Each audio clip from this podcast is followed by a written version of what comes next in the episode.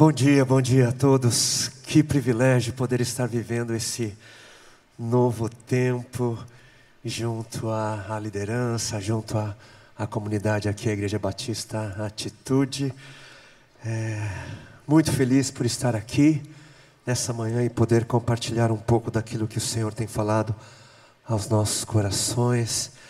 Muito feliz porque a gente tem o privilégio de viver aqui um pouco daquilo que nós vamos levar para a eternidade. Porque a única coisa que nós vamos levar daqui para outra vida são os relacionamentos, são as lembranças do sorriso, dos abraços, é essa afeição. E é nesse espírito que eu quero compartilhar de uma palavra. Por favor, abra a sua Bíblia em Isaías, no capítulo 6.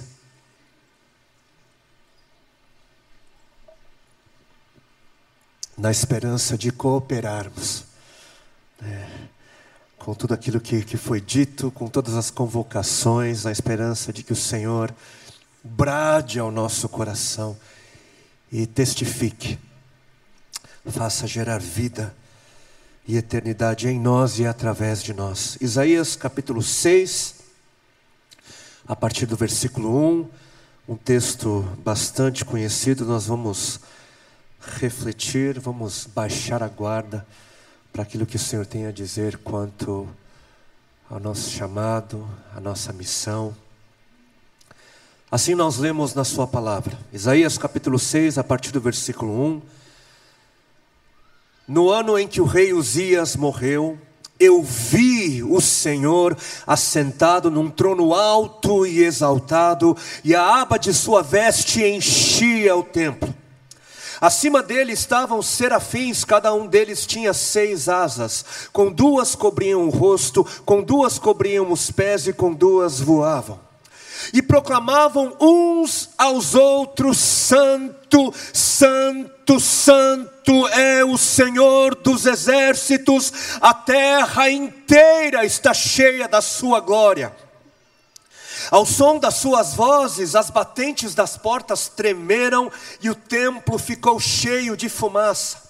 Então gritei: Ai de mim, estou perdido, pois sou um homem de lábios impuros e vivo no meio de um povo de lábios impuros, e os meus olhos viram o Rei, o Senhor dos exércitos. Então um dos serafins voou até mim, trazendo uma brasa viva que havia tirado do altar com uma tenaz.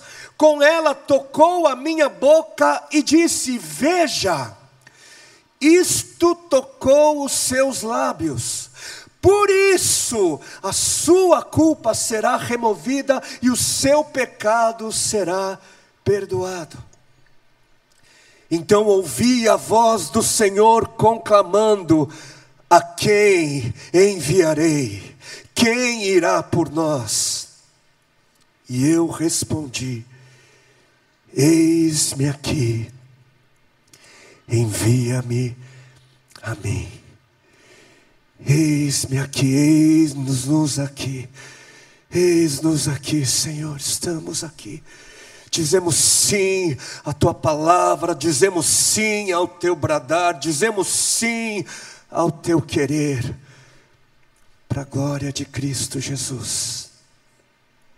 Amém, amém, amém. Amém. O nosso Deus, o Deus revelado nas Escrituras, é o Deus que envia é o Deus do envio.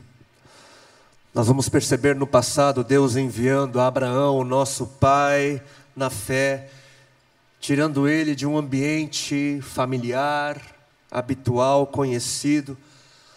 Nós vamos ver no passado Deus enviando a Moisés, também tirando ele do conforto de uma vida pacata.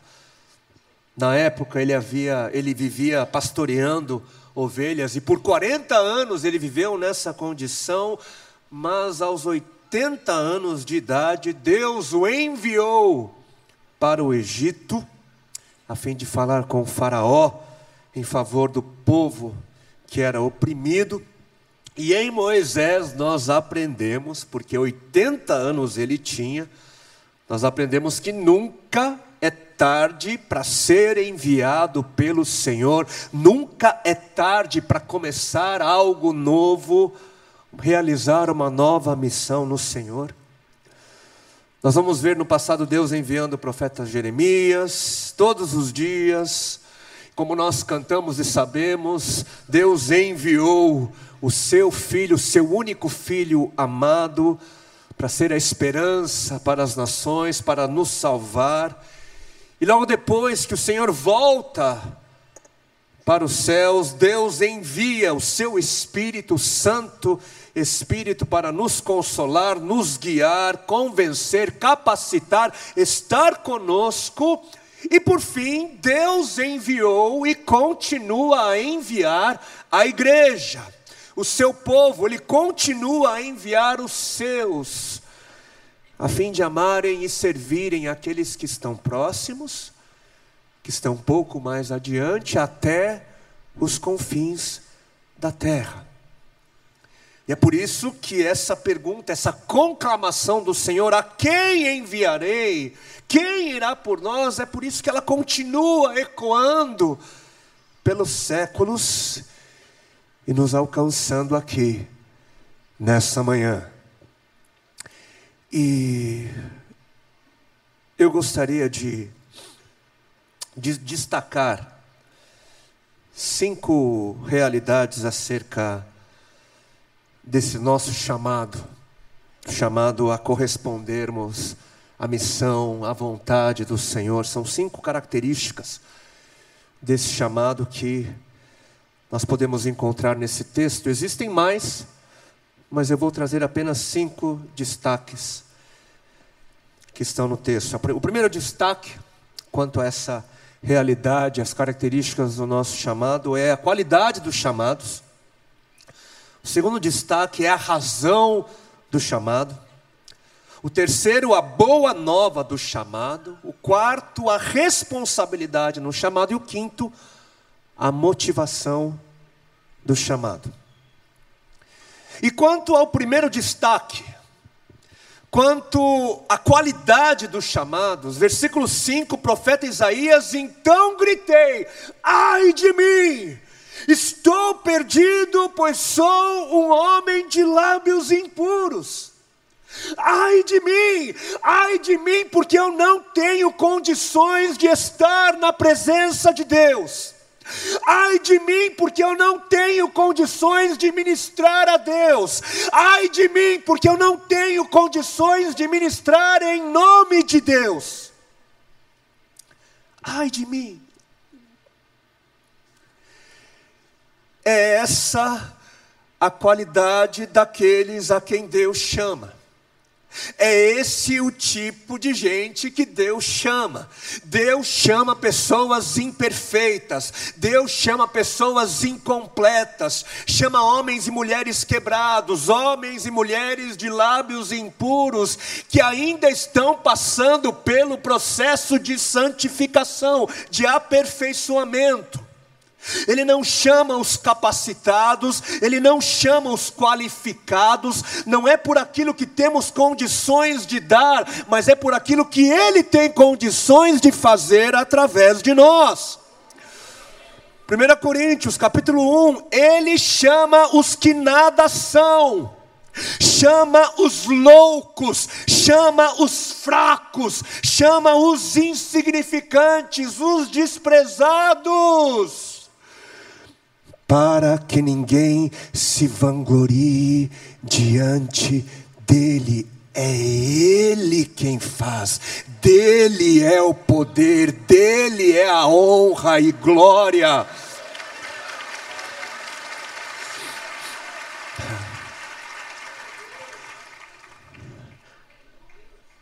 Quando eu olho para o meu passado, para a minha infância, para a minha época de formação, Nada naquele período me dizia que um dia eu seria um comunicador.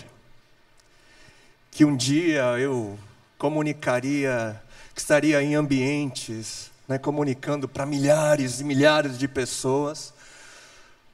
Cresci num ambiente onde a comunicação verbal quase que não existia. Eu era muito tímido, muito reservado. Eu continuo sendo tímido, reservado. Mas naquela época, para mim, duas pessoas era uma multidão, era incapaz de, de expressar opiniões, palavras, por conta dessa timidez. Eu sou filho de uma de uma refugiada, minha mãe, ela era da Coreia do Norte e por um milagre conseguiu passar para o sul, enfim, dar um livro, talvez um filme. E hoje aqui estou, contra toda improbabilidade. Então, se você se você se sente incapaz, se você se sente desqualificado, se você se sente indigno para o chamado, entenda, saiba que é esse justamente um dos critérios de Deus para escolher alguém. Ele escolhe pessoas sem autossuficiência, inadequadas. Então, se você se sente indigno, se você se sente indigna, parabéns. Você foi escolhido, você foi escolhida. O destaque número dois, a razão do chamado. Versículo 5: Então gritei, ai de mim, estou perdido, pois sou um homem de lábios impuros e vivo no meio de um povo de lábios impuros. Ai de mim, ai de mim, eu estou perdido, assim como este mundo ao meu redor está. Ai de mim, ai de mim, porque existe algo de muito vivo e real acerca de Deus. Ai de mim, porque se existe algo que a cruz revela para a humanidade, é que Deus é terrível em sua justiça. Ai de mim, porque existe algo de muito real, a sua ira, a sua justiça é muito real. Ai de mim, porque Deus não é como a figura de um idoso de cabelos grisalhos, sentado no trono e achando tudo bonitinho que vê. Ai de mim, porque Deus não é Papai Noel.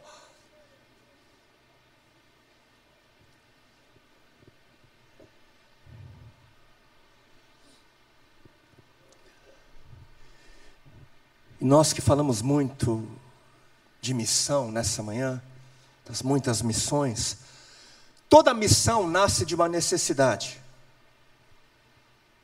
Nasce de uma necessidade. A missão de Deus nasceu da nossa necessidade. Da nossa necessidade de salvação. Precisávamos ser salvos. Mas salvos do quê?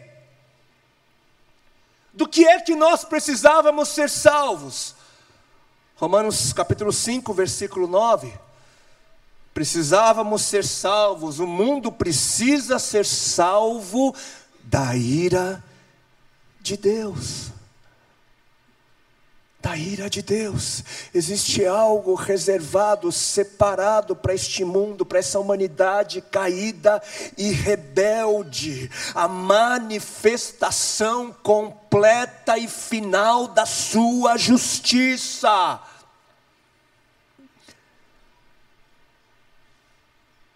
Existe um texto que eu descobri não faz muito tempo, mas esse texto tem mais de 40 anos. Ele foi escrito em 1973 pelo professor dos professores J.I. Packer, Dr. J.I. Packer.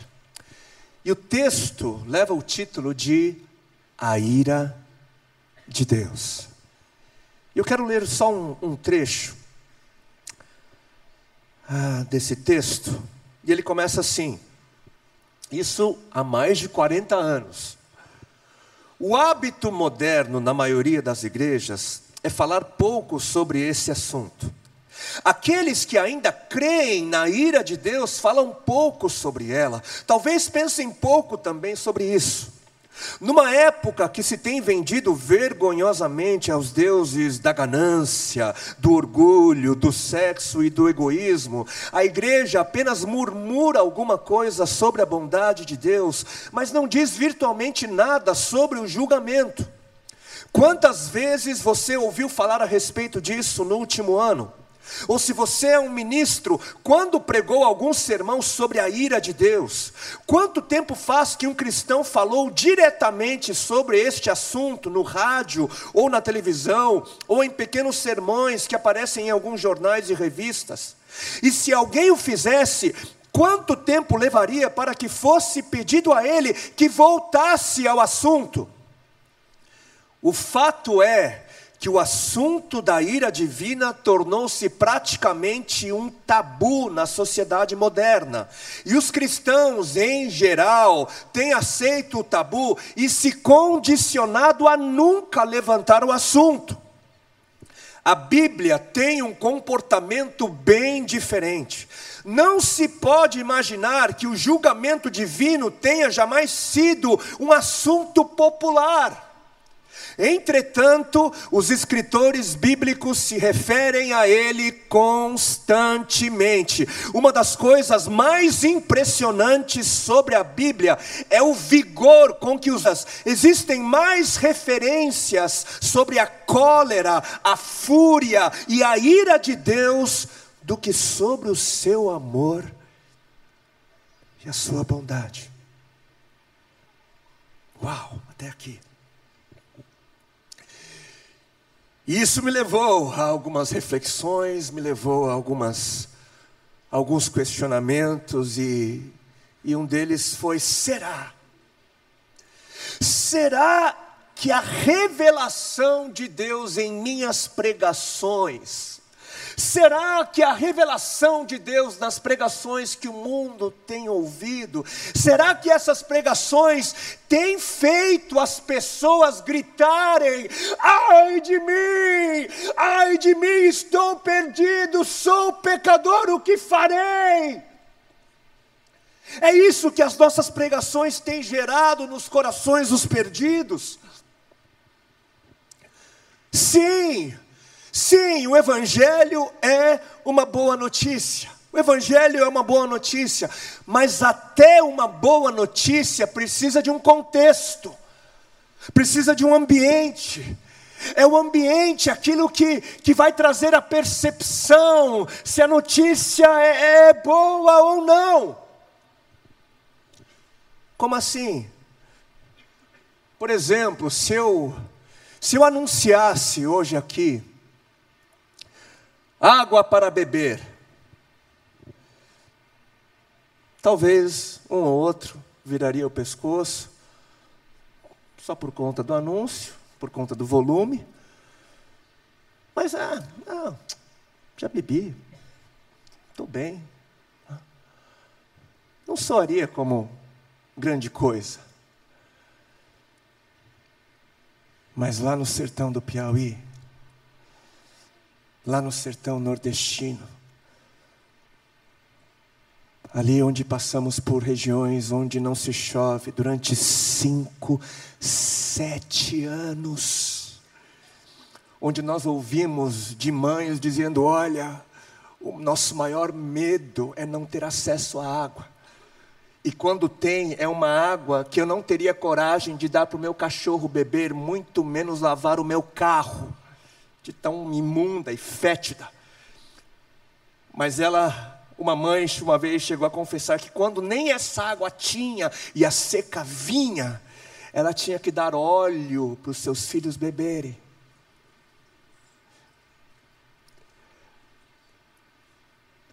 Ah, se nesse ambiente alguém se levantasse para declarar água para beber. Essa notícia ia ser percebida de outra maneira. Por isso que sem essa visão clara de quem ele é, sem entendermos de quem, do que precisávamos ou do que precisamos ser salvos, sem entendermos a, a Sua santidade, a Sua majestade, a Sua justiça, toda a consequência do nosso pecado, dificilmente nós vamos ver pessoas entusiasmadas pelas boas notícias. A graça, o amor e a bondade de Deus precisam estar dentro de um contexto maior do contexto de todo o ser de Deus. Senão o mundo pode não dar o devido valor ao que foi feito naquela, naquela cruz, naquele dia.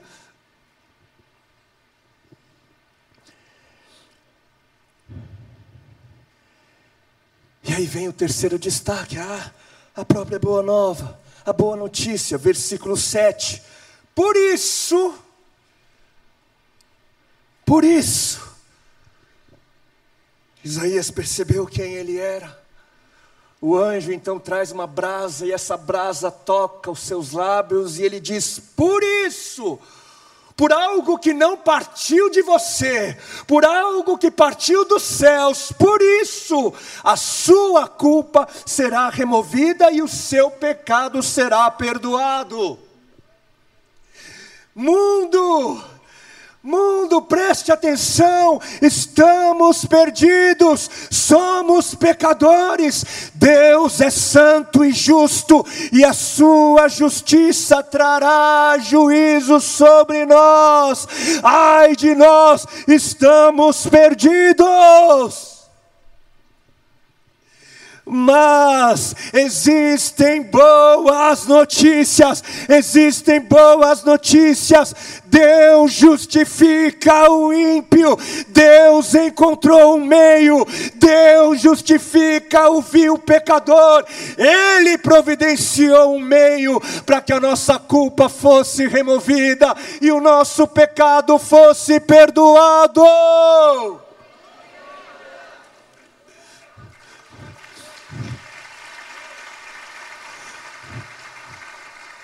Percebem como, como a notícia já soa diferente?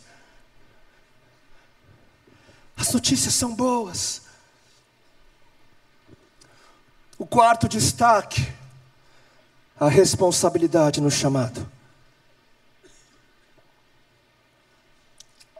A responsabilidade, versículo 8. Então ouvi a voz do Senhor conclamando, bradando em alta voz: quem enviarei? Quem irá por nós? E por conta do caráter da missão, por conta das características do chamado, nesse brado do Senhor, a quem enviarei? Quem irá por nós? É possível perceber algo implícito, é possível perceber algo ali inclusa nessa, nessa conclamação é possível perceber nesse brado do Senhor o preço que haveria de ser pago para se cumprir a missão.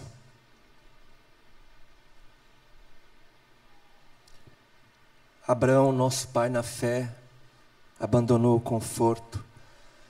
Moisés deixou a vida pacata os profetas viviam a angústia de ver e sentir aquilo que Deus via e sentia. Jesus, o Filho de Deus, foi humilhado, crucificado e morto. Os apóstolos e os heróis da fé do passado foram perseguidos, presos, esquartejados, queimados, lançados aos leões, torturados e ainda nos nossos dias, em muitos lugares do mundo, essa realidade não é muito diferente. Existe um preço, existe um alto preço pelo cumprimento da missão. Quem irá? Quem ira. Quem diz sim? Quem? Quem diz sim a um chamado como esse? Quem ousaria pagar um preço assim?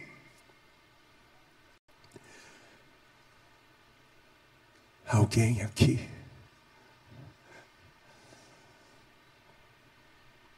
Alguém aqui.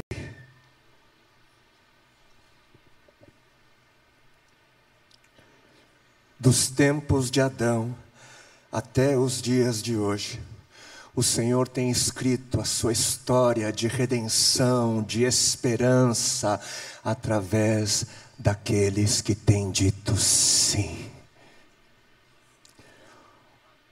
Uma nova história, um novo capítulo só vai poder ser escrito se alguém se manifestar e dizer: Eis-me aqui.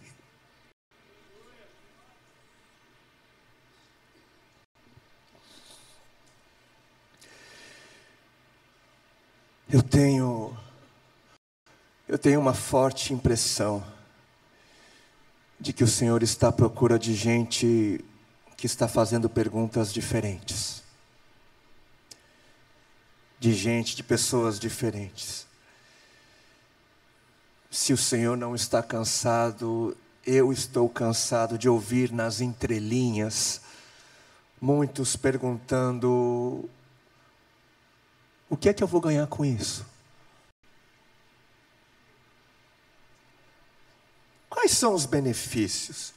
Que vantagem tem para mim isso daí? Porque eu preciso, eu preciso seguir alimentando a fome do meu egoísmo, do meu individualismo. Eu tenho uma forte impressão de que Deus está à procura de gente diferente, de pessoas que entenderam, entenderam que Ele nos abençoa com o propósito de abençoar. Deus disse a Abraão: Te abençoarei, e você será uma bênção para as nações. A bênção de Deus tinha um propósito além de Abraão, alcançava Abraão, mas Abraão não era o fim da bênção. Ele nos abençoa para que possamos abençoar, Ele nos abençoa para que sejamos uma bênção. E queridos, não é possível ser uma bênção sem estar disposto a perder algo. Não é possível ser uma bênção sem a disposição de sair no prejuízo, de sair de mãos vazias. Não nos é possível ser uma bênção sem lágrimas, sem angústias, sem dores. Não é possível ser uma bênção sem estar disposto a amar.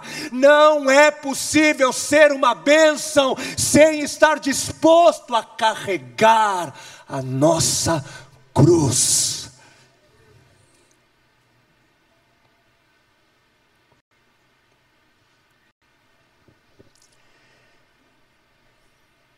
E algo que, que fala um pouco mais sobre a nossa responsabilidade na missão.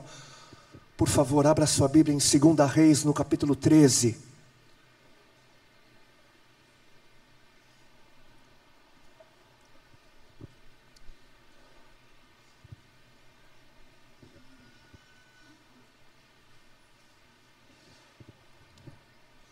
Ainda sobre a nossa responsabilidade na missão. Segunda Reis, capítulo 13, a partir do versículo 14. E um pouco sobre o contexto do texto. O que, que estava acontecendo naqueles dias? A nação de Israel era oprimida pela poderosa Síria. E o profeta Eliseu, ele estava enfermo e a sua hora de partir estava chegando. E por meio do profeta Eliseu, o Senhor havia concedido inúmeras vitórias a Israel contra os seus inimigos. E o rei de então, o rei Jeoás, temendo por uma Israel sem o poderoso profeta, ele vai lá fazer uma visita ao quase né, morto Eliseu, e versículo 14: curvado sobre ele, chorou, gritando: Meu pai, meu pai, tu és como os carros e os cavaleiros de Israel. Tu és como os exércitos, como quem diz: como é que vai ser de nós agora, sem o poderoso profeta? Como lidaremos com os nossos inimigos? E Eliseu então diz ao rei, versículo 15: traga um arco e algumas flechas. E ele assim o fez. Pegue o arco em suas mãos, disse ao rei de Israel. Quando pegou, Eliseu pôs suas mãos sobre as mãos do rei e lhe disse para abrir a janela que dava para o leste e atirar. O rei o fez. Então Eliseu declarou: Esta é a flecha da vitória do Senhor, a flecha da vitória sobre a Síria. Você destruirá totalmente os arameus em Afeque. Em seguida, Eliseu mandou o rei pegar as flechas e golpear o chão. Ele golpeou uma vez, golpeou duas, golpeou três e parou. Parou. A Bíblia não diz o porquê que ele parou. Por desânimo, por orgulho, por falta de fé, por falta de submissão, por enfim. A Bíblia não diz o porquê. Mas na sequência, nós vamos ver que o profeta, que estava ali esperando né, que ele continuasse, ele tinha mais flechas na sua aljava. Né? Versículo seguinte, versículo 19: O homem de Deus ficou irado. Eliseu ficou irado com o rei e lhe disse: Você deveria ter golpeado o chão cinco ou seis vezes, então iria derrotar a Síria e a destruiria completamente. Mas agora você a derrotará somente três vezes. Então Eliseu morreu e foi sepultado. Uau!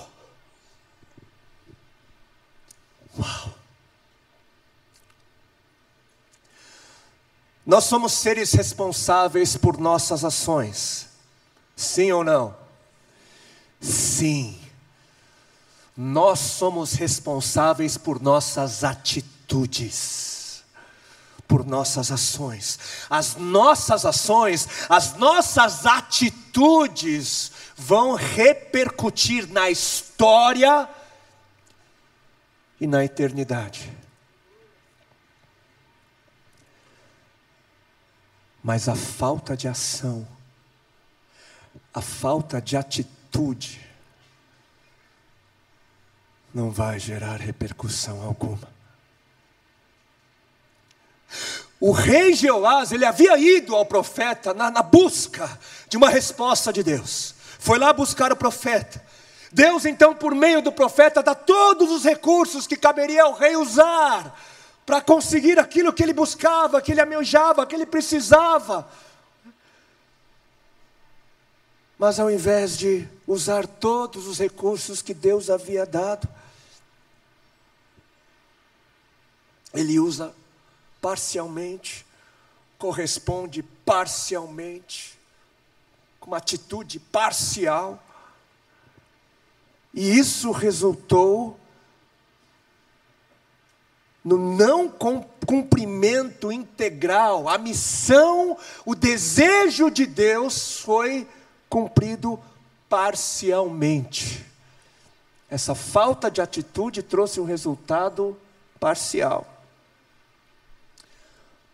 Ah, pelo menos alguma coisa, né? Pelo menos foram três vitórias. Ah, nada mal, alguma coisa pelo menos aconteceu. Se nós analisarmos a sequência da narrativa bíblica, o que vem depois na história é que a Síria, depois dessas derrotas, que não são vitórias completas, ela se ergue novamente, e tempos depois o que acontece? Israel é levado cativo. O povo de Israel é levado, acontece o cativeiro sírio. Acontece algo, a falta de ação trouxe um resultado diferente daquele desejado por Deus. O que é que isso tem a ver com a gente? Eu não sei quantos aqui já receberam uma palavra do Senhor talvez através de um profeta, através do púlpito, através da, da, leitura bíblica, o Espírito Santo disse algo em seu coração. Você recebeu uma palavra. O que que você fez com ela?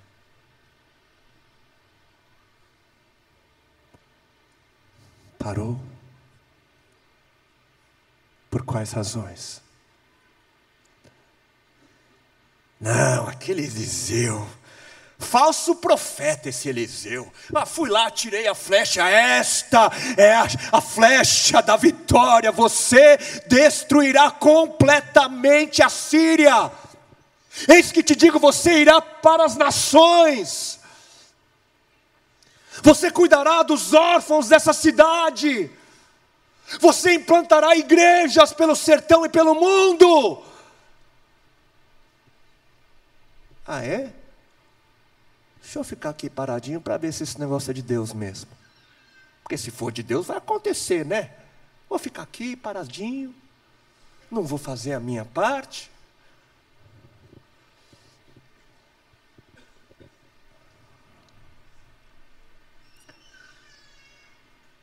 Nós somos os responsáveis, junto com essa parceria do Espírito Santo, com essa parceria que o Senhor nos oferece.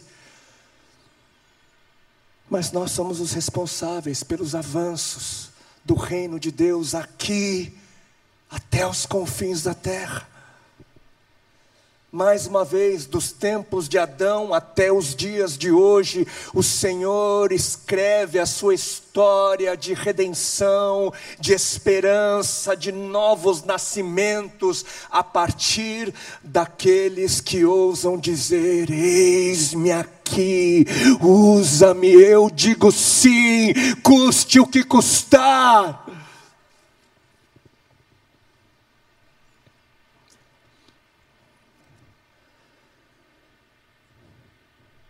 A quem enviarei?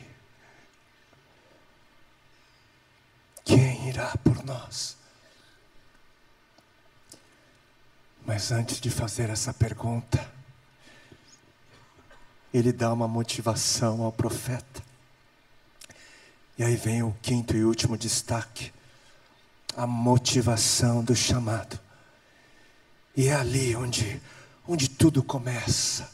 Versículo 1 no ano em que o rei Uzias morreu, eu vi o Senhor, eu vi o Senhor assentado num trono alto e exaltado. No ano em que o rei Uzias morreu, eu tive um encontro com a glória de Deus. No ano em que o rei Uzias morreu, eu nasci de novo. Sim, eu me lembro da data, eu me lembro do lugar, eu me lembro das circunstâncias. Aquele dia foi um dia marcante. Eu vi o Senhor, eu vi a Sua glória. Deus se revelou a mim e eu nunca mais fui o mesmo.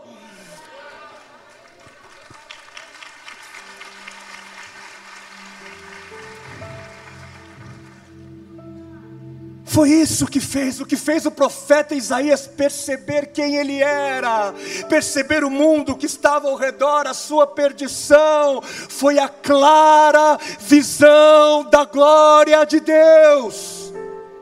O que fez o profeta confessar o seu pecado e entender as boas notícias do Evangelho foi a clara visão da glória de Deus. O que fez ele responder como ele respondeu O que fez ele dizer: Eis-me aqui, envia-me a mim, foi a clara visão da glória de Deus, foi a revelação de Deus que levou o profeta Isaías a abraçar o seu chamado, como ele abraçou. Será Será que quem não vive em missão está tendo uma clara visão de quem Deus é? Será que quem não vive em missão tem buscado conhecer quem Deus é? Será que quem está mais interessado nos seus interesses? Será que quem pensa mais do que pode levar nessa vida Será que quem não está disposto a perder algo para que outros possam viver, estão vendo a gloriosa pessoa, a glória do Senhor?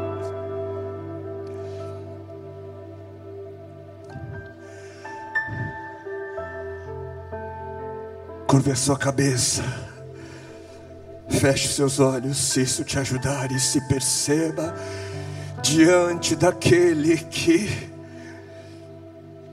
conclamou, revelou o anseio do seu coração. A quem enviarei?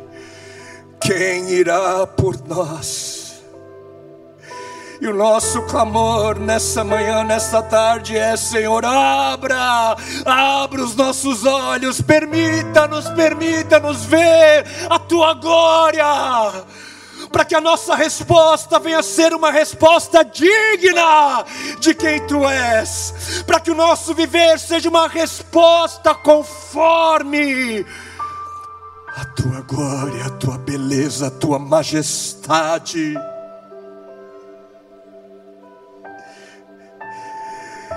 Eis-nos aqui, eis-me aqui, eis-me aqui, eis-me aqui, envia-me, envia-me, envia-me, envia-me. Eu quero ver, eu quero ver, eu quero ver uma nova história, eu quero ver a vida rompendo onde havia morte, eu quero ver a esperança nascendo onde havia desespero, eu quero ver o sorriso, a alegria tomando lugar do choro, da tristeza. Eu quero ver a tua glória, eu quero ser usado, usada.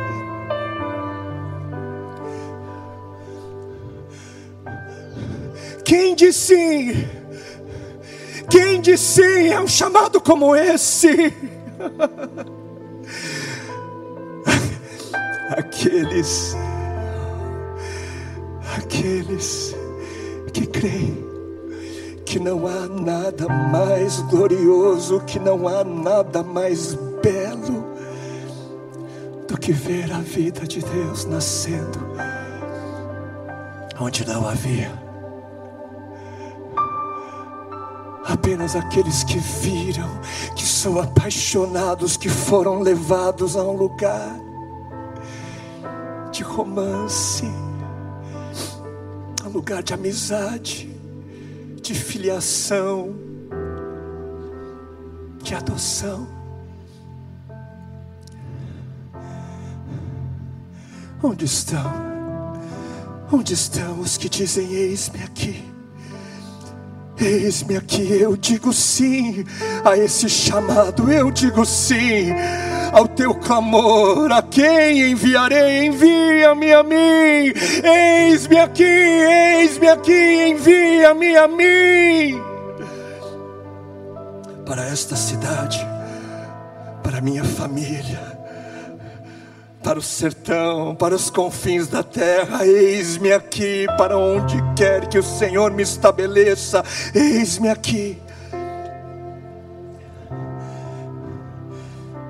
Se você diz sim, saia do seu lugar e se aproxime do altar, do lugar de entrega, do lugar de renúncia, do lugar do sacrifício, do lugar através do qual a vida, a esperança, a ressurreição, a eternidade nasce.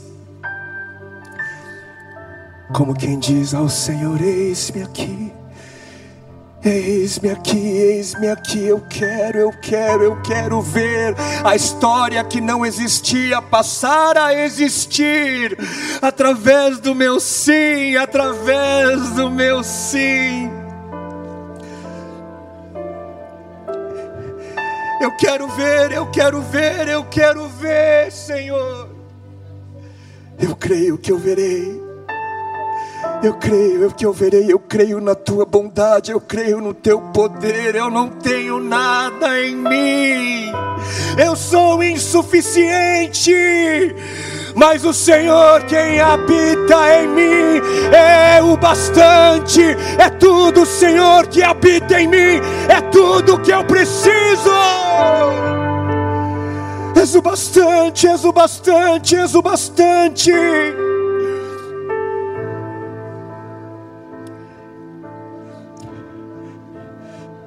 Eu irei, eu irei.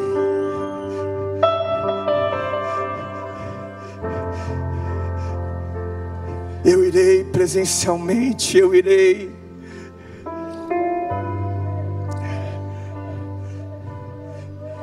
Serei os seus pés, serei as suas mãos que saram, a sua boca que traz uma mensagem contrária deste mundo. E a você que diz sim, a você que ousa dizer sim, preste atenção, preste atenção nas palavras que foram ditas pelo Senhor. As portas do inferno não prevalecerão contra a igreja. As portas do inferno não prevalecerão contra a igreja.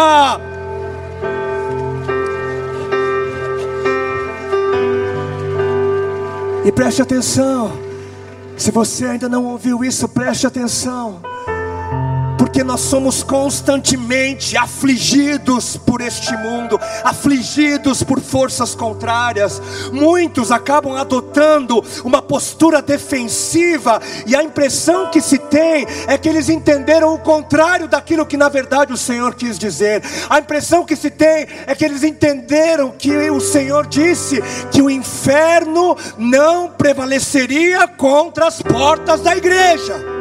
Não foi isso que o Senhor disse.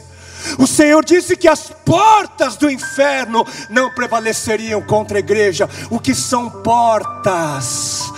Portas não são armas ofensivas, portas não são instrumentos de ataque, portas são as últimas estruturas de um domínio, de uma fortaleza. E o que o Senhor então, o que o Senhor quis nos dizer? A você que diz sim, que enquanto os seus se levantarem, que enquanto a igreja começar, continuar a corresponder com sim, eis-me aqui, eis-me aqui, e avançar e marchar, as portas do inferno não prevalecerão contra o avanço da igreja. As portas do inferno não prevalecerão. As portas do inferno não prevalecerão na sua vida, na sua história. As portas do inferno não prevalecerão na sua casa. As portas do inferno não prevalecerão no Rio de Janeiro. As portas do inferno não prevalecerão em São Raimundo Nonato, no sertão nordestino, as portas do inferno não prevalecerão contra o avanço da igreja nas nações. E por isso ide, por isso ide, ide, ide.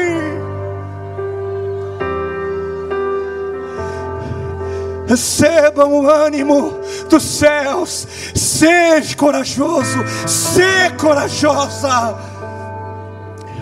O inferno não resistirá. As trevas darão lugar à luz. E um novo tempo uma nova história será escrita por causa do seu sim, por causa do seu eis-me aqui.